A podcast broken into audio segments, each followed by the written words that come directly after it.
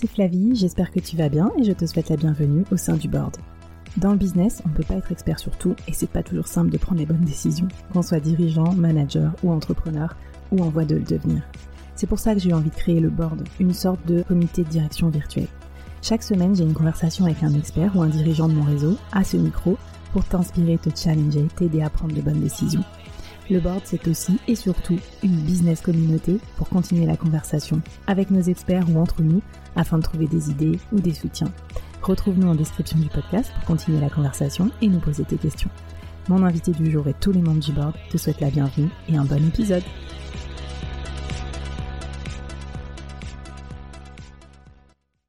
Avant de commencer l'épisode du jour, je voulais te parler d'un service lancé par un collectif d'amis et que je recommande chaudement. Non seulement parce que je trouve leur idée géniale, et en plus, euh, surtout, je leur fais confiance parce que c'est des brutes dans leur domaine. Alors ce service, c'est Koala, les commerciaux à la demande. C-O-A-L-A. Vous pouvez les trouver sur LinkedIn ou en référence dans la description de ce podcast. En fait, quand tu n'as pas assez d'argent pour embaucher un commercial ou que tu as besoin d'un commercial d'appoint pour renforcer ton équipe de vente, par exemple, remplacer quelqu'un qui est en congé ou faire une action commando quand tu lances un nouveau produit ou que tu veux conquérir un nouveau marché, eh ben, tu peux faire appel à eux. En fait, ils sélectionnent les meilleurs freelances commerciaux du marché et ils les matchent à tes besoins. Ils ont des commerciaux euh, spécialisés dans un peu tous les domaines, euh, talentueux, un peu partout, disponibles à la journée sans engagement. N'hésite pas à les contacter de ma part, tu auras une remise bien sûr, mais surtout euh, je pense que ça va t'aider à développer plus vite ton business et donc à réaliser plus vite tes projets. Allez, c'est parti pour l'épisode du jour. Alors, bah, bonjour à toutes et à tous et bienvenue sur ce nouvel épisode du board. Alors aujourd'hui au board, j'accueille un nouveau membre, Grégoire Gambato de Germinal. Hello Grégoire. Hello. Ça, fait beaucoup de G, mais tu vas nous expliquer après euh, pourquoi. Ah bah, c'est cardinal, hein, c'est cardinal. Euh, je veux dire, moi, je me suis dit, si j'ai un nom de boîte, faut qu'il commence par, euh, par G, quoi. Sinon, c'est pas négociable avec mes cofondateurs et on a réussi à s'entendre sur ce nom-là. Bon, je suis ravie de t'avoir à mon micro aujourd'hui. Vraiment, euh, Grégoire, tu as un peu euh, illuminé mon, confinement avec euh, du contenu de qualité, des lives, des interviews, etc. On en reparlera tout à l'heure parce qu'on va parler aujourd'hui avec toi. Je fais un petit teasing d'influence, de growth, de croissance, d'acquisition, de growth hacking et plein de mots qui sont certes un peu valises, mais qui vont vraiment intéresser notre auditoire. Et que vous soyez manager, entrepreneur, décideur, dirigeant de toutes sortes, euh, c'est vraiment des must à, comprendre pour, euh, voilà, pour gagner en visibilité, gagner en client aussi aujourd'hui. Donc du coup, je rappelle le concept de notre, de notre média, là, le board. Donc, euh, soit vous nous écoutez en podcast, soit vous pouvez voir nos vidéos si vous aimez bien les coulisses et puis les petits ratés, vous allez nous voir sur YouTube. Et ce qu'on vous propose, c'est que le board, c'est une vraie communauté. Voilà, pour tous ceux qui ont besoin de diriger, de décider, Parfois, on n'a pas toutes les infos, on ne peut pas être expert sur tout, on n'a pas toutes les ressources à portée de main, notamment quand on est entrepreneur, et c'est bien d'être bien entouré. Et moi, c'est ce que je vous propose. En fait, j'interviewe euh, à mon micro des gens qui ont une vraie expertise, un super euh, propos, qui sont au top dans leur domaine et en fait, on va leur poser des questions. La conversation continue. D'ailleurs, avec Grégoire, on vous posera des questions euh, pour avoir un peu vos avis et on continuera de discuter avec vous sur les réseaux sociaux. Je vous mets toutes les références de ce dont on discute dans la description du podcast. Allez, c'est parti pour l'épisode du jour. Alors, Grégoire, est-ce que tu veux bien euh, te présenter et nous raconter un peu ce que c'est euh, Germinal? Alors euh, bonjour, moi je m'appelle Grégoire Gambato. Alors moi je suis, un, mec qui a tout réussi dans sa vie. Hein. J'ai commencé par louper mes concours en école de commerce. du coup je suis parti à la fac de droit. du coup là j'ai réussi à avoir un master en droit fiscal, mais entre temps j'ai loupé deux boîtes, une pendant le master 1 et une autre pendant le master 2. après j'ai bossé dans un espace de coworking où j'ai lancé un accélérateur de start-up. Euh, j'ai voulu m'associer à ce moment-là, mais ça n'a pas pu se faire parce que je suis pas très fort non plus. Et ensuite, j'ai monté Germinal. Euh, on s'est lancé il y a deux ans. Euh, du, enfin, il y a deux ans et demi, on s'est lancé en mars 2018, très précisément. là, on est 30 salariés. On devrait faire 2,3 millions d'euros de chiffre d'affaires sur la deuxième année. Et, mmh. et en gros, en fait, on est une boîte à la base, on faisait des missions commando. On était vraiment une agence et euh, de growth, donc d'acquisition en ligne. Et maintenant, on a gardé cette activité pour quelques boîtes triées sur le volet en mode laboratoire. Donc, c'est un peu les Avengers qui bossent pour vous, payés au résultat. Euh, mais ça, ça reste une toute petite part de notre activité. Et en fait, on a lancé l'antichambre, euh, qui est une façon de faire, de faire monter vos équipes au top en acquisition client en, ligne et de les, leur permettre surtout d'y rester. c'est sous forme d'abonnement. Et on a lancé ça, donc là, il y a trois semaines. et là, je pense qu'au moment où vous écouterez ce podcast, ça fera bien plus longtemps. et, et, du coup, ça, ça va démarrer vraiment sur les chapeaux de roue. Et vraiment, notre mission, c'est de faire que dans toutes les boîtes en France, il y ait un mec hyper balèze en acquisition client qui fasse décoller votre boîte parce qu'en fait, aujourd'hui en France, le niveau il est catastrophique. Et on l'a vu avec nos clients. Parfois, juste en deux, trois semaines, on arrive à les débloquer. Et le problème, c'est que quand on part, bah, ils savent plus faire. alors qu'il suffirait qu'il y ait une personne qui se forme et on pense que c'est un game changer et c'est ce qui aujourd'hui manque à l'Europe face aux États-Unis et à la Chine pour être très transparent. Bon, bah, c'est top. Bah, du coup, j'avais des questions sur les échecs, mais je pense que je vais les squeezer hein, parce que. Ah, les échecs, j'en ai deux, trois. J'en ai, des plus intéressants que ça à raconter. Il y a quelqu'un qui a dit un jour, euh, donc c'est moi, hein, désolé, euh, vous avez deux façons de réussir. Soit vous êtes hyper intelligent, soit vous échouez très vite. moi, euh, comme j'ai pas la chance d'être hyper intelligent, j'ai dit la deuxième option. Voilà. Bon, bah, c'est top. Et écoute, je vais commencer par ça parce qu'il y a beaucoup de dirigeants qui nous écoutent aussi, mais quel genre de dirigeant tu es, toi, Grégoire? Alors moi, euh, ça dépend. Quand je suis énervé, quand je suis pas calme et, euh, je me déteste dans ces moments-là, je suis un dictateur. Euh, et je déteste être comme ça. ça m'arrive pas souvent et ça m'arrive vraiment de moins en moins souvent. C'est vraiment quand je sors de mes gonds. Et je pense que c'est et je pense que c'est important quand on est dirigeant de savoir comment on est quand on est dans un énorme état de stress et qu'on est la pire version de soi-même. Et je pense que c'est ça que je suis, un dictateur. Même pas éclairé, hein, juste un dictateur. et sinon, quand je suis calme, et maintenant ça représente 98% de mon temps, euh, je pense que moi, je me vois vraiment comme un coach. C'est-à-dire, moi, j'aime bien dire aux gens, moi, je suis là pour vous coacher, pour vous aider à passer au niveau d'après et à atteindre vos objectifs. Je vous aide à fixer vos objectifs, je vous aide à les atteindre. Je vous dis quand vous êtes dans le vrai, je vous dis quand vous n'êtes pas dans le vrai, comme un coach le ferait. Et je suis là, et je le dis sans langue de bois, et je pousse les gens à se dépasser. Euh, voilà, c'est ça pour moi aujourd'hui mon, point de vue de dirigeant. Et du coup, je dois avoir ce temps, euh, cette, cette, sérénité, et on verra comment j'arrive à la trouver, même en termes d'organisation, cette sérénité pour arriver à coacher les gens et quand ils vont mal, quand ils sont dans des moments difficiles, arriver à les pousser à trouver ce qui ne va pas, à leur faire trouver la solution et à les pousser à aller plus loin. Et, euh, pour moi, ça, ça, demande de la sérénité. Si on fait 12 rendez-vous par jour, on peut, on peut pas, peut pas être, être dans ce rôle. Du coup, on est stressé, du coup, on devient dictateur. Du coup, on a des gens qui perdent le contrôle de leur vie, euh, qui n'arrivent pas à atteindre leurs objectifs. Du coup, on est de plus en plus stressé. C'est un cercle vicieux pour le coup. C'est mon avis. Bon, bah écoute, on va en parler parce que tu me parlais aussi de certaines de tes méthodes pour justement euh, rester à réussir dans un environnement quand même high pace avec un gros rythme, à rester serein et surtout à construire quelque chose avec ton équipe. Mais ça, on va en parler un petit peu tout à l'heure. Avant, j'aimerais bien quand même qu'on comprenne ce que tu fais parce que quand on est dans des grands groupes, on ne comprend pas toujours tout le jargon startup qui nous entoure et dont on est bassiné à longueur de temps sur les réseaux sociaux. Franchement, euh, Grégoire, si tu devais me citer allez, trois concepts un peu jargonneux de start-up, mais qui veulent dire quelque chose pour toi, ce serait quoi? Alors moi, le premier concept que j'ai envie de parler, qui m'est écrit sur le front, hein, euh, ceux, qui voient la vidéo, vous voyez que j'ai un front euh, bien dégarni et bien large, euh, c'est le growth hacking. En fait, j'ai écrit un bouquin là-dessus en 2017 qui a très bien marché. malheureusement pour moi, du coup, je suis complètement étiqueté. Et en fait, pour moi, le growth hacking, c'est comment aller chercher de la croissance de façon non conventionnelle. Très simplement, c'est comment utiliser des, façons, des méthodes non conventionnelles. Ça ne veut pas dire illégales. Hein. Attention. Mm. Euh, on peut aussi faire du dark growth hacking un peu, mais ça c'est mm. derrière moi, c'est des choses que j'ai fait un petit peu au début de ma carrière. On n'en parlera pas forcément, euh, mais euh, c'est efficace, mais pas voilà. maintenant quand on bosse avec des boîtes comme LVMH, L'Oréal, etc., autant vous dire que qu'on évite complètement et ça, et c'est même tout aussi efficace. Donc vraiment dans l'état d'esprit et dans la technique. La technique, c'est utiliser des outils qu'on connaît pas forcément. Ça va être comment est-ce qu'on recible, comment est-ce qu'on arrive à créer des séries de publicités en fonction de certaines visites sur notre site comment est-ce qu'on va envoyer des séquences d'emails qui, en fonction euh, du clic, de l'ouverture, etc., de la personne, vont proposer d'autres emails et en fait vont permettre de proposer des choses personnalisées euh, ou d'aller chercher de la data euh, publique à des endroits où vous ne pourriez pas la chercher, vous pensez que vous devez l'acheter. Comment retrier cette data? Donc, c'est vraiment ça, des mmh. outils. Et après, sur le côté non conventionnel, c'est comment est-ce qu'on teste hyper vite. C'est-à-dire que hum, moi, j'ai coutume de dire que quelque chose qui ne peut pas être fait en une semaine n'est pas quelque chose qui mérite d'être fait. ça veut dire que c'est trop long et que c'est pas assez découpé. Euh, nous, on a lancé une nouvelle offre de zéro, euh, donc qui s'appelle l'anti-change. Je vous disais, aujourd'hui, on fait 12 cas de MR, donc 12 000 euros de revenus récurrents. Ça a été lancé il y a trois semaines. Ça a été conçu en trois semaines. Donc, en gros, entre l'idée et les 12 000 euros de revenus récurrents par mois, euh, il s'est passé six semaines au total. Waouh, je pense que de tels délais, ça va, ça va en faire rêver plus d'un. Tu vas nous en, tu vas nous en parler tout à l'heure. Alors ça, c'est le, le growth, c'est ça, C'est ça. Après, on a, après, pour moi, on a le remote. C'est, on vous parle de remote, etc. C'est le télétravail. C'est comment est-ce qu'on peut avoir une équipe soudée avec des objectifs qui travaillent de chez elle en kiffant ça? Euh, parce qu'aujourd'hui, euh, et c'est pas du remote forcé. Nous, on a des bureaux à Paris, euh, premier arrondissement, donc plutôt bien passé dans un hôtel, dans un, dans un hôtel classé monument historique en plus. Bon, ils sont, ils ne coûtent pas très cher, c'est un bon plan, mais bref, passons. merci. D'ailleurs, merci Émilie pour le bon plan au passage. Et du coup, on les a gardés. Et nous, en fait, les gens peuvent aller au bureau, mais les gens n'y vont plus. C'est-à-dire qu'on a mmh. entre 3 et 6 personnes maximum par jour au bureau. Et ça, c'est un excellent indicateur parce que le remote forcé, c'est pas très utile. On a des gens qui ont déménagé euh, en télétravail. Aujourd'hui, on a des gens qui ont déménagé. Il y a même quelqu'un qui a lâché son appart et qui fait le tour de France en permanence et en Europe et qui revient qu'une fois par mois. Euh, et nous, on traque la satisfaction de nos salariés. On leur demande de dire comment ils se sentent. Et en fait, on s'est rendu compte qu'au début, on a eu une baisse et maintenant, on arrive à remonter. On arrive à des niveaux qu'on n'a jamais atteints. Donc voilà, ça c'est pour moi, ça c'est le télétravail, c'est le remote, on vous bassine avec, mais c'est travailler de chez soi en étant heureux, en étant productif et en reprenant le contrôle de sa vie euh, et en arrivant à closer sa vie pro, sa vie perso. Donc ça demande une réadaptation complète. En coopérant aussi, hein, c'est ce que tu disais, hein, c'est vraiment le travail d'équipe.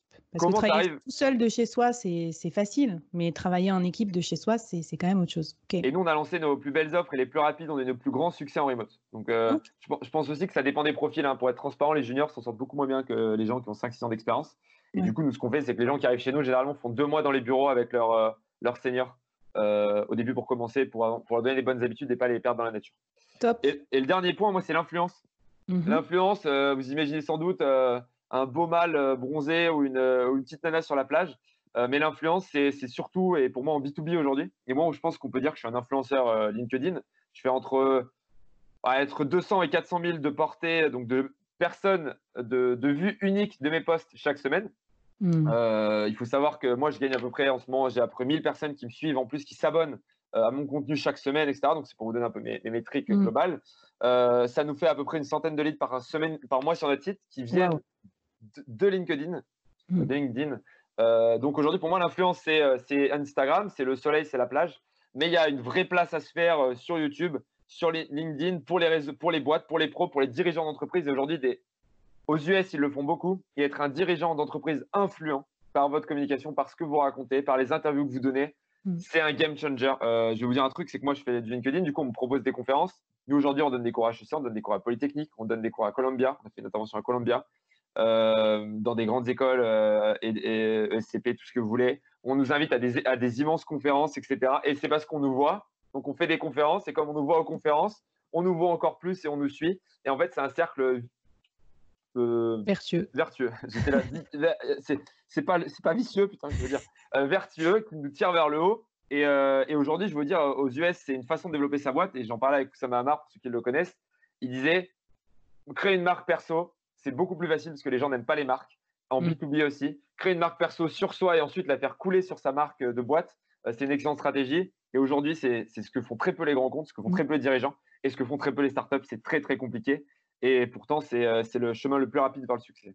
Mais c'est intéressant, tu nous en parleras, comment on peut incarner un petit peu plus sa marque personnelle, notamment en tant que dirigeant, y compris quand on est dans un environnement B2B et on a peut-être un peu peur de sortir du rang, justement. Et euh, mais bon, pour ceux qui veulent venir nous voir sur YouTube, on n'est pas en maillot de bain, mais on est sympa quand même. Hein, donc, euh, n'hésitez pas. Euh, parfait. Alors, dis-moi, toi, qu'est-ce que,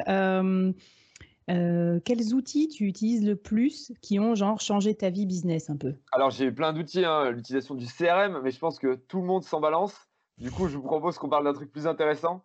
non, les deux trucs qui ont changé ma vie, c'est un, un concept, c'est l'inbox zéro. C'est-à-dire tous les matins, je me réveille et j'ai zéro boîte. je, commence donc Bon, je me lève entre 6h30 et 8h30 en fonction de, la période. Pour ce matin, j'avoue, je me suis levé à 9h. J'ai dormi 10h, mais voilà. Voilà, mais personne ne doit le savoir dans l'équipe, sinon ma réputation va, en, pâtir. Mais en gros, je me lève tôt le matin. Alors, pas en mode Miracle Morning, hein, genre, euh, c'est pas j'ai un réveil, c'est je me lève à l'heure où je me réveille. Donc, des fois, je me réveille à 6h30, des fois à 7h30. J'ai un réveil à 9h en buté quand je dors vraiment longtemps. Euh, je bois pas du tout d'alcool en semaine d'ailleurs. Euh, je marche une heure et demie par jour, on en parlera tout à l'heure. et du coup, je me réveille et je commence par répondre à tous mes emails de la veille. Donc moi, ce que je fais, c'est que je réponds à tous mes emails, à tous mes messages LinkedIn et à tous mes messages Slack, euh, parce que je gère des communautés. Euh, il faut savoir que c'est entre 50 et 200 messages par jour. Euh, je fais des pointes à 300 ou 400. donc si quelqu'un me dit ouais moi je reçois plus d'emails, je dis je suis pas sûr. et, et, en fait ce que je fais c'est que je les trie tous et je viens à zéro. Et tous les emails en fait euh, que je ne peux pas traiter directement, je me dis, OK, il faut un rappel, je le mets revenir dans deux jours, revenir dans six jours, revenir dans un mois, revenir dans deux mois. Et ça me permet de ne rien oublier.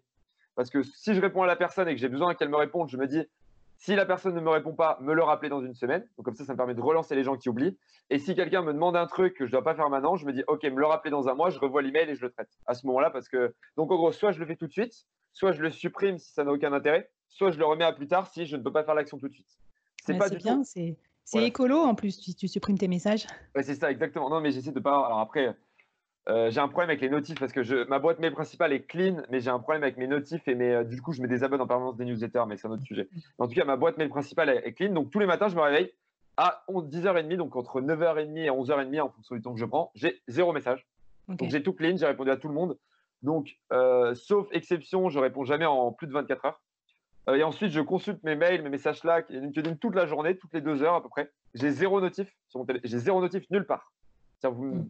Voilà, même mais je ne prends pas de call, il hein, faut savoir. j'ai une politique no call, no meeting, donc avec l'extérieur. Donc, je ne prends pas de call, pas de meeting sans passer par l'écrit. Donc, si vous voulez m'appeler dans la journée, ça ne marche pas. Voilà. Je ne réponds pas au téléphone, j'ai pas de notif, donc ça ne sonne pas. Donc, voilà. Et, euh, et du coup, ça, c'est vraiment quelque chose qui a changé ma vie. C'est-à-dire, euh, je réponds à l'écrit à tout le monde et je check toutes les deux heures sans mmh. notif. Donc, je réponds aux messages urgents et après, le lendemain matin, je réponds à tous les messages. Donc, je commence ma journée claire, au clair complètement. Et si vous me dites, euh, ouais, mais moi j'ai des meetings, bah, vos meetings, remplacez-les par des emails, courts, concis. Euh, moi, je fais un meeting ou un call quand j'ai plus de deux emails à, quand ça fait plus de deux emails qu'on échange.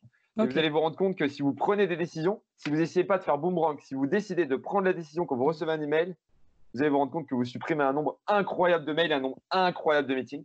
Et deuxième chose, c'est Atext, c'est un outil A-T-E-X-T. Euh, c'est un outil en fait qui me permet de prendre des raccourcis. Donc je tape euh, par exemple Hello candidat et ça met un message de refus automatique. Quand je tape Hello Presta, c'est un message de qualification des gens qui me demandent s'ils veulent bosser avec nous.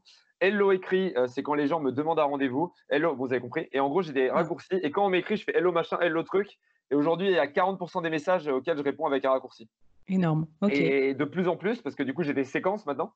Et euh, en fait, les gens vous demandent toujours la même chose, euh, quasiment. Et du coup, ça me permet, même aux gens de l'équipe, ils me demandent ça, je fais hello machin, genre hello réunion, hello truc. Et bim, bim, bim, bim, je réponds, j'envoie, j'envoie, j'envoie. Et ça me permet de donner une réponse aux gens. Et en gros, dès que j'ai rédigé plus de trois fois le même email dans une semaine, je crée un mmh. raccourci. Et ça, ça me permet de gagner un temps euh, phénoménal. Alors, merci. Et c'est top. Euh, et alors, bon, pour ceux qui pensent que ça pourrait être un peu genre euh, automatisé, robotisé, etc., moi, j'aimerais parler d'un autre sujet que je vois souvent chez toi, la Germinal, dans votre communication et tout. Vous avez une façon de communiquer qui est extrêmement percutante, qui est très directe aussi. Presque, c'est un peu surprenant, notamment sur LinkedIn c'est un peu ce côté clivant dont, tu parles souvent et tu dis en B2B, faut pas hésiter à être clivant. Est-ce que tu peux développer un peu ça?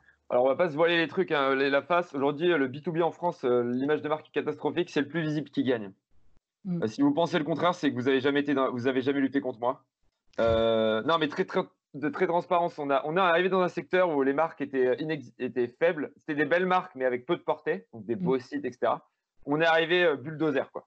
On a renversé notre secteur en, quelques, en deux ans, euh, complètement. Euh, et là, on se lance en SaaS avec notre outil euh, vraiment d'éducation pour aider les gens à être au top niveau en growth, comme on disait tout à l'heure, mm. en acquisition en ligne. Et c'est pareil, 12K de MER, enfin 12 000 euros de revenus récurrents en trois semaines, avec 2 000 euros de budget marketing. Et c'est une bêta, hein, donc on n'a pas fait la grosse com. Hein. Les gens, ils pètent des câbles. Mais juste parce que moi, je fais un post LinkedIn, je vends 10 000 euros de formation ou 20 000, ou mon record c'est 27 euh, 000 euros de vente sur un poste. Ai fait Alors comment on fait pour euh, passer de un poste qui a 2-3 euh, pouces levés à un poste qui, qui, rapporte 10 000 euros de chiffre d'affaires? Alors ça, il y a toute une méthodologie sur LinkedIn, etc. D'ailleurs, j'ai fait une petite formation sur le sujet qui est anecdotique, d'ailleurs, de 5 heures, mais on s'en fiche. mais avant tout, le truc, c'est qu'il faut être clivant. En fait, en gros, plus vous avez de haters, plus, plus vos posts vont avoir un coefficient de viralité important. En gros, plus les gens vous détestent, euh, vous adorent, plus ils vont partager. Et en gros, plus vous avez de haters, alors ça ne veut pas dire que vous devez avoir un pourcentage de haters hyper élevé, mais euh, quand vous dites quelque chose de très clivant et que vous avez, si vous avez 100% des gens qui s'en foutent, vous faites zéro de portée. Mm. Si vous avez 20% des gens qui vous adorent, 20% de haters, vous avez de la portée. Quand vous avez 40% des gens qui vous adorent, 60% de haters, tout le monde partage, tout le monde like, tout le monde commente.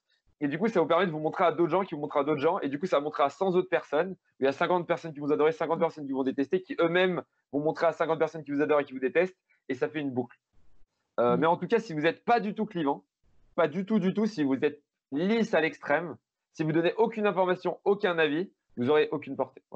Euh, et après, il y, a, Mais positionnez-vous, hein, vous pouvez être un peu clivant. Ça, c'est très, très clivant. On peut être mm. juste un peu clivant. Et moi, par exemple, juste généralement, je fais des posts où je dis que, par exemple, je pense qu'un autodidacte devrait être payé autant qu'un mec qui a fait des grandes écoles à, poste équivalent. Euh, j'explique pourquoi, selon moi, les femmes devraient payer autant que les hommes avec des grilles de salaire en entreprise. Euh, pourquoi est-ce qu'on devrait autoriser à faire euh, les papas à faire des temps partiels à 60% Ça, mm. vous allez me dire, peut-être que vous êtes contre quand vous écoutez, bah, ou peut-être que vous êtes pour. Je peux vous assurer, c'est clivant, ça fait parler de vous. Et si c'est des valeurs profondes de votre entreprise, ça fait parler de vous pour les bonnes raisons. Mais en tout cas, ce que tu veux dire aussi, c'est que ça doit être en accord avec tes valeurs, mais tes valeurs personnelles aussi, euh, celles du, dirigeant qui est en toi ou de l'entrepreneur en toi, et pas juste un récitoire de ta marque et des publics communiqués sur ta marque. Totalement. Tout le monde s'en fiche de votre marque. Mm. Désolé. Hein. Euh, et là, vous allez me dire, ouais, mais moi, je ne peux pas m'exprimer, etc. bah, bah, si vous voulez pas vous exprimer, peut-être changer de boîte hein, ou changer la façon dont gère votre boîte. Non, non, mais ou alors acceptez-le. Et en tout cas, ne crachez pas sur les gens qui le font. Voilà, mm. ou alors crachez sur mes postes, comme ça, ça me fait de la portée. et du coup, ce que je veux dire par là, après, moi, je suis comme ça en vrai, hein, vous l'avez remarqué, donc votre niveau de, du fait d'être clivant doit être adapté à qui vous êtes. Hein, faut, mm. euh, et en gros, avoir une marque perso forte, ça vous permet de faire irriguer d'autres personnes. Moi, dans ma boîte, j'ai mon DRH et mon CMO qui ont vraiment émergé aussi, mm. euh, au début avec mes postes. Et après, ça irrigue sur Germinal. Et moi, j'ai eu la plus belle récompense que j'ai jamais eue. C'est un mec qui m'a vu et qui m'a dit Ah, j'ai un t-shirt brandé, je suis toujours en t-shirt Germinal. Un mec m'a dit Hello, mec, euh, putain, je suis fan de Germinal. Euh, tu fais quoi là-bas? Et j'étais en mode Bah, moi, je suis le CEO. Et genre, et sa gueule, mais c'était tellement énorme. Et en fait, il me connaissait pas, il connaissait juste la marque et il m'a pas connu à travers moi. Et c'est ça pour moi la belle victoire. Et en fait, après, c'est Eric sur votre marque et vous avez de plus en plus de personnes qui, qui sortent. C'est ce que Oussama appelle, euh, Oussama Amar, euh, cofondateur de famille, les Avengers. C'est-à-dire, vous avez des marques, pas une personne, mais vous avez plein de personnes qui, qui montent et qui irriguent vers une marque qui devient euh, en fait le tout, euh, la, la, totalité de ces marques individuelles. Et du coup, là, vous créez une vraie marque d'entreprise forte et impactante. Qu'est-ce que à ton avis, quand on est dirigeant, euh, sur quelles activités on doit se, concentrer? Pour moi, un dirigeant, euh, ça dépend de la taille de votre boîte, euh, enfin du nombre de personnes que, vous avez sous, dans votre équipe. Mm. Moi, pour moi, quand on a 5-10 personnes, on doit, c'est lead by example, c'est-à-dire montrer qu'on est meilleur que les gens de son équipe et les inspirer et faire de la prod deux jours, un jour, deux jours de prod par semaine et leur montrer qu'on est vraiment des machines. Moi, quand j'ai, moi, pour mon équipe de sales, j'aurais juste montré que je faisais les meilleurs résultats qu'eux et ça les a poussés push hard. Quoi. Mm. Euh, pour moi, un dirigeant qui n'est pas capable de montrer à ses équipes que dans son taf, il est hyper bon et les inspirer au quotidien, quand on est 5-10, un mec qui dit à 8, je manage, ça me pose problème. Mm. Euh, après, quand on est 20-25, ça commence à être difficile. Euh, quand on dépasse les 20, pour moi, là, il y a une sorte de transition qui se fait. On fait moins, de moins en moins de prod. Moi, c'est à 20-25 que j'ai arrêté de faire de la prod. Et là, moi, je suis vraiment dans cet aspect coaching. Et pour moi, on doit coacher les gens pour les aider à se dépasser. Et euh, de temps à autre, quand même, moi, ça m'arrive de temps en temps de faire un coup d'éclat. Je me prends une journée, deux journées. Euh, pour, par exemple, j'ai lancé la formation LinkedIn. J'ai arrivé, j'ai fait la landing page, j'ai fait les cours, j'ai tout fait moi. Bim, j'ai lancé. On a fait 50 000 euros de vente. Les gens se disent, OK, il a, il a, il a pas perdu. Des fois, je fais des rendez-vous de vente comme ça avec mes sales une fois par mois. Et ils se disent, OK, euh, papy, il est toujours là. quoi. et pour moi, on doit, être, on doit vraiment être là dans le coaching et on doit vraiment être garant de la culture. Et pour ça, on doit avoir plus de temps. C'est-à-dire, pour moi, un CEO qui a 10 personnes, il doit avoir une journée de lit par semaine. Un CEO qui en a 15, il doit avoir deux journées de libre par semaine. Et un CEO qui a 50 personnes, il doit avoir euh, quatre journées de libre, quatre journées et demie de libre par semaine. Et il doit vraiment déléguer son équipe les coacher. Moi-même, mes interventions, c'est comme ça que j'ai fait émerger des gens dans mon équipe. C'est que maintenant, mes interventions, je les donne à d'autres gens. Je suis mm. venu dans ce podcast parce que j'ai vraiment une, euh, une affinité avec le sujet. Euh, mais moi, aujourd'hui, on me fait 3-4 demandes de podcast par semaine et j'en fais peut-être un, un, sur 8. Mm. et les autres, bah, je les donne à mon CMO, à mon DRH, etc., à mes cofondateurs en fonction des besoins et en fonction des enjeux. Euh, et, c'est comme ça que j'ai réussi à me libérer du temps et c'est comme ça que j'arrive à, être dans le coaching. Donc euh, voilà, c'est ça ma, moi ma vision du dirigeant et de l'employé de ton dirigeant. Ouais, top. Bah écoute, c'est euh, c'est intéressant, c'est assez frais parce que, bah, et puis comme tu disais, c'est un peu clivant aussi. Ouais. je pense que, franchement, moi j'aimerais bien demander du coup aux auditeurs, euh, envoyez-nous un peu votre avis sur ça. quoi. Est-ce que vous êtes genre inbox zéro? Est-ce que vous êtes en mode coaching à fond, feu doer ou pas du tout? Est-ce que vous êtes méga stratège? Est-ce que vous acceptez des rendez-vous euh, clients ou au contraire, vous dites moi, c'est une grosse perte de temps, machin? Franchement, racontez-nous un peu vos journées de dirigeant, ça m'intéresserait de savoir quels sont les, les partis pris là. Et je pense que c'est important d'ailleurs de temps en temps de faire un, call de vente, de faire une réunion avec ses équipes, etc. Et euh, c'est vraiment hyper important de rester au contact de temps en temps. Et moi, je sais que de temps en temps, je prends un client, de temps en temps, je fais une réunion de vente. Et même moi, ça me permet de voir dans mon équipe si, euh, bah, si c'est fait euh, selon mes principes et si je suis pas en train de complètement perdre le contact avec la réalité. Quoi. Et si la culture est pas en train de se dissoudre. Et tu as raison, et tu vois, tu parlais d'un truc, tu disais, il faut rester au contact pour voir si on n'est pas complètement hors de propos, mais tu vois, c'est aussi rester au contact de son marché Qu'est-ce qu'on peut faire aujourd'hui pour être plus adaptable, pour être plus flex quand on est une entreprise et rester vraiment euh, bien positionné sur son marché? Moi, j'ai envie de dire, euh, si vous ne bougez pas, vous êtes en train de mourir. Déjà. Euh, même nous. Hein. Moi, moi, moi, Germinal, on est passé sur, sur, ce, sur cette offre antichambre avec vraiment ce côté lab à côté aux résultats et compagnie, avec un business model complètement différent, vraiment pour apprendre et plus pour faire du résultat financier. Et là, notre business model, c'est vraiment antichambre ce, move, on l'a fait il y a deux mois. Il y a un an, on avait fait un autre move. Et en gros, si vous arrêtez de bouger, vous êtes en train de mourir. Donc, si vous êtes dans votre business et vous dites, je fais grossir mon business, mais je ne suis pas toujours en train de regarder l'étape d'après, le nouveau produit, etc., voilà, on doit bouger. ensuite, sur les deadlines, moi, je pense que si vous êtes incapable de mener une, petite action, une petite action, ça peut être créer une page de vente, ça peut être lancer des pubs, ça peut être faire un test utilisateur, ça peut être des petites choses. En moins d'une semaine, c'est que votre regard est en train de mourir aussi. Euh, non, mais désolé, hein. je dis un petit test, hein. je dis pas, euh, nous, on peut lancer un produit en une semaine. Nous, c'est petit, on n'a pas de, on n'a pas de legal et compagnie. Euh, mais je parle d'un petit truc, c'est que vous êtes en train de mourir. Mm. Pour moi, c'est vraiment important de se dire, on doit être capable de faire des petites choses rapidement, et on doit toujours être en train de bouger, d'avoir une stratégie à six mois, à un an, une stratégie au-delà d'un an. Soyons clairs, une vision d'entreprise à cinq ans, pourquoi pas, qui vous voulez être. Mais une stratégie au-delà d'un an aujourd'hui, ça n'a aucun sens. Genre, aucun sens. Un plan. Écoute, je pense qu'en plus, là, il y a eu pas mal de wake-up call dans les entreprises, là, avec le Covid et tout ça, où pour certaines, ça a fait réagir sur l'agilité de... des organisations. Donc, je trouve que c'est pas mal d'avoir des, petits refresh de ta part. Et, euh, et, vous êtes combien? Vous êtes 35 déjà? Euh, 31, 32 là. Ouais, ok. Donc euh, voilà, ça commence déjà à être une taille critique euh, où euh, il y a des gens qui ont des équipes de moins de 30 personnes et qui n'arrivent pas à se bouger de façon agile quand il y a un changement et qu'il faut réagir tout de suite. C'est ça, exactement. Et si vous me dites, ouais, moi j'ai 200 personnes, je dis, mais vos 200 personnes, c'est en, sous-équipe, non? Mm. bah, Allez voir vos sous-équipes. Et voyez voilà. si vous êtes capable de faire un truc en une semaine. Je suis d'accord que plus le paquebot. En fait, je suis d'accord que c'est de plus en plus difficile, mais moi, le jour où on a commencé à me dire que c'était pas possible, c'est la, la, Je vais dire un mm. truc, hein, moi, la sonnette d'alarme, elle a sonné à ce moment-là. C'est-à-dire, le jour, je me suis dit, ouais, mais on, est gros, mais on n'est pas gros à 30. Mm. Euh, et, je veux dire, bien sûr que vous aurez des problèmes avec le legal et compagnie, mais euh, il y aura plein de soucis. Mais il y a un moment, euh, si l'innovation est drivée par, par le, département compliance et juridique, je suis juriste de formation. Notre boulot, c'est de vous faire chier. si vous nous écoutez, vous êtes mort. Voilà. Mais ça tombe bien parce qu'on a des juristes aussi qui interviennent, des avocats et tout. Donc t'inquiète pas, ils vont prendre leur revanche. Euh, j'espère qu'ils vont dire la même chose. Ils vont te mettre des bâtons dans les roues sur la compliance. ils peuvent y aller, ils peuvent y aller, hein, faites-vous plaisir. Moi, j'ai. Ouais, enfin, bref. Mais justement, parce qu'on parle, tu vois, de, de board, de, de, des gens qui peuvent te conseiller, des coachs, etc. Qu'est-ce que. Enfin, on a beaucoup de conseils aussi à, à dispo aujourd'hui, mais toi, c'est quoi le pire conseil qu'on t'ait donné d'un point de vue business? Bien conseil qu'on m'ait donné, je pense que c'est réfléchi. Genre, euh, c'est quand vous avez quelqu'un qui veut faire quelque chose, empêcher quelqu'un de faire quelque chose, c'est jamais. Si, vous avez des gens qui veulent bouger, qui veulent faire des choses, euh, alors après, quand c'est la 20 fois qu'ils font un truc merdique, ok, faut peut-être les arrêter. Mais dans ce cas-là, si ça fait 10 fois que quelqu'un fait un truc dans la mauvaise direction, le problème, c'est pas lui, c'est vous. Pourquoi mm. est-ce que vous l'avez pas encore viré? Voilà. Mm. Euh, et il y a des gens qui disent ouais mais les prud'hommes, je veux dire attendez, euh, avoir quelqu'un d'inefficace dans sa boîte pendant 10 ans, ça coûte beaucoup plus cher qu'un an de salaire. Et mm. voilà, juste je précise. Euh, après c'était un peu violent bien entendu. Là là je vous parle d'un point de vue purement opérationnel. Après il y a les côtés humains etc. faut pas. là je vous dis d'un point de vue purement organisation. Moi il y a des gens qui sont chez moi qui ont des situations difficiles. qui sont pas partis parce que justement ils ont une situation difficile. On a dit ok, il faut attendre 6 mois, un an parce que tu es en telle phase dans ta vie et compagnie. Mais là je parle d'un point de vue purement organisationnel, on est mm. d'accord. Non, mais t'inquiète. Et puis, bon, on est rapide aussi parce qu'on a envie d'être euh, incisif aussi dans cette interview. Donc, si vous voulez développer, je redis, hein, je vais mettre toutes tes refs et puis, bien sûr, euh, les sites et les, sujets sur lesquels on échange. Et la conversation continue, tu vois. Donc, on pourra, on pourra continuer la conversation plus tard. Et ouais, pardon, la question, euh, c'était quoi? Bah, C'était le pire conseil qu'on t'ait donné. Le pire conseil, c'est ça, c'était réfléchir. Alors qu'en fait, quand quelqu'un fait des trucs, laissez-le faire quelque chose. Mmh. Et moi, en tant que jeune entrepreneur, ça m'a vraiment, ça a vraiment changé ma vie de me dire, quand j'ai une idée, je la teste je la teste de la façon la plus rapide possible. Mm. Et euh, du coup, je ne réfléchis pas, je teste euh, en essayant de faire un test en moins d'une semaine. Par exemple, moi, quand j'ai voulu lancer l'antichambre, je ne me suis pas dit réfléchis, parce que si j'avais réfléchi, je n'aurais pas fait. J'ai appelé cinq clients potentiels et j'ai essayé de leur vendre au téléphone.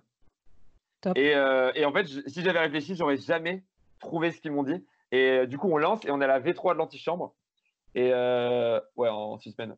Et il faut complètement malade. Et il faut savoir que à chaque fois, c'est les retours utilisateurs.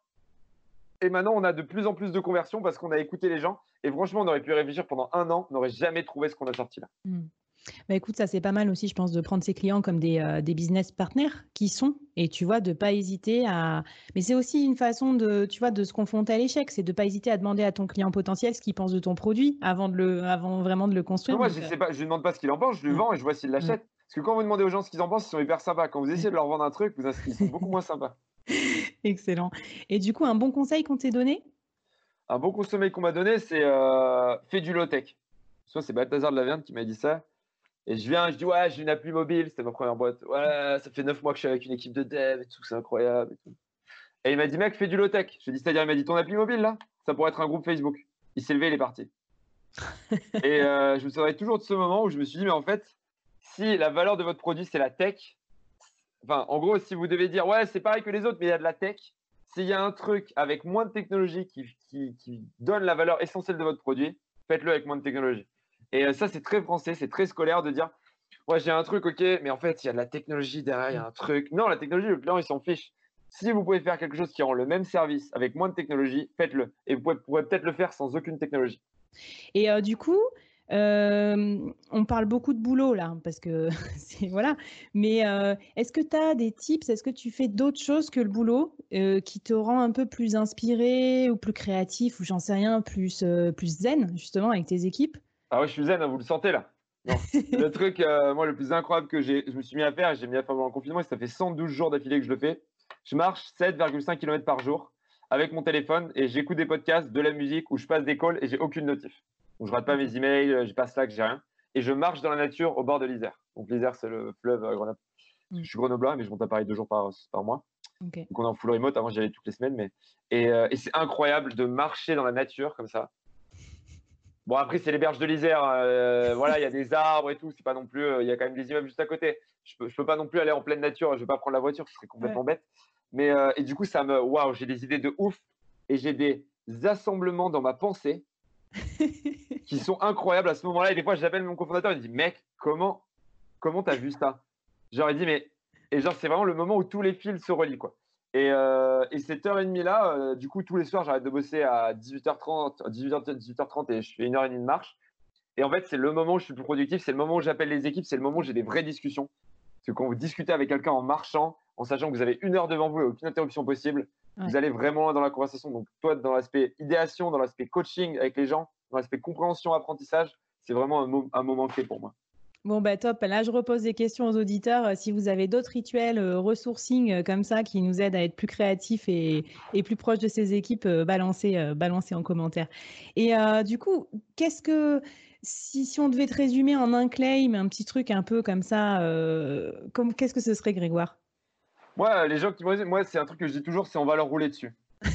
c'est euh, c'est pas euh, on va leur rouler dessus en mode euh, enfin c'est agressif, mais c'est c'est une expression qu'on avait au rugby chez moi. C'est vraiment on va tout donner pour que cet obstacle, en fait, on, il fasse comme s'il n'existait pas. Moi, quand on vous rouler dessus, j'imagine un tracteur qui roule, vous voyez, sur un, muret, tout le monde est là bloqué devant le muret, vous avez le tracteur ou le tank qui passe oh, et qui passe à travers le muret.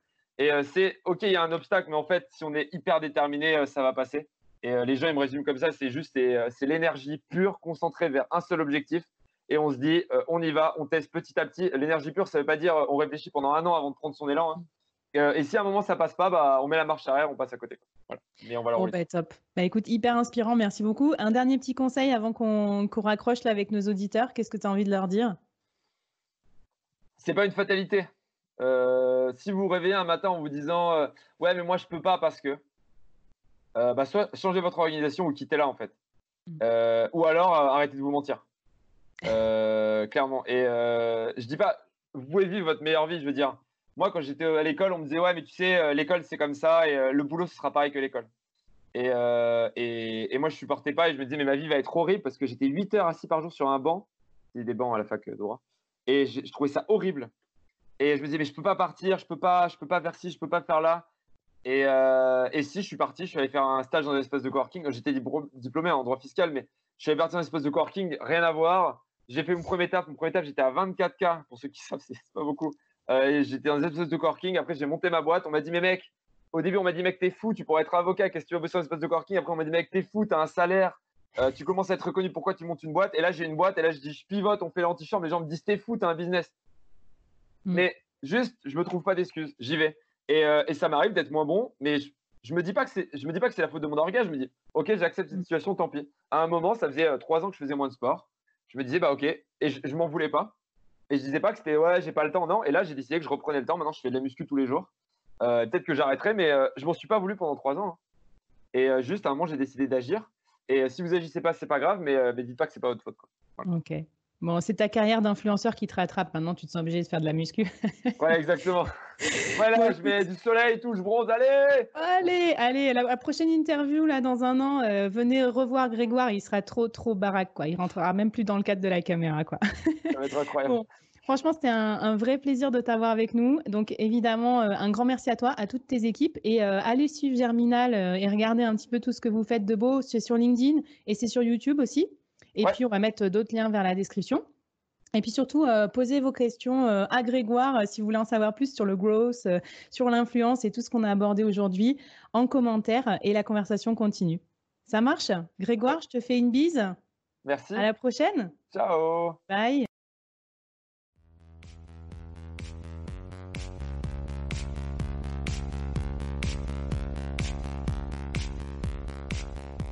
Waouh Merci d'avoir écouté ce podcast jusqu'au bout et d'avoir rejoint la communauté du board. Avant qu'on se quitte, j'avais envie de te poser trois questions. Qu'est-ce que tu as apprécié dans cette conversation du jour? Première question. Qu'est-ce que ça t'inspire pour ton business? Deuxième question. Et la troisième, est-ce que tu acceptes le challenge lancé par notre invité du jour? Viens vite nous raconter tout ça, j'ai hâte de te lire et de faire plus ample connaissance. Les liens pour nous retrouver sont en description. Si tu as aimé cette conversation, je te donne rendez-vous sur les prochains épisodes du board où j'ai plein d'invités intéressants à te présenter et je te demande un dernier service d'ici là. Tu serais un amour de partager ce podcast à ton réseau et de nous aider à le promouvoir sur les plateformes d'écoute en nous mettant une super note et un gentil commentaire. Par exemple, Flavie est tellement formidable qu'elle a réussi à me parler finances sans m'endormir. Ou je suis devenue un PDG épanoui grâce au board. Allez, merci à toi, charmante du board, et à très vite. Bye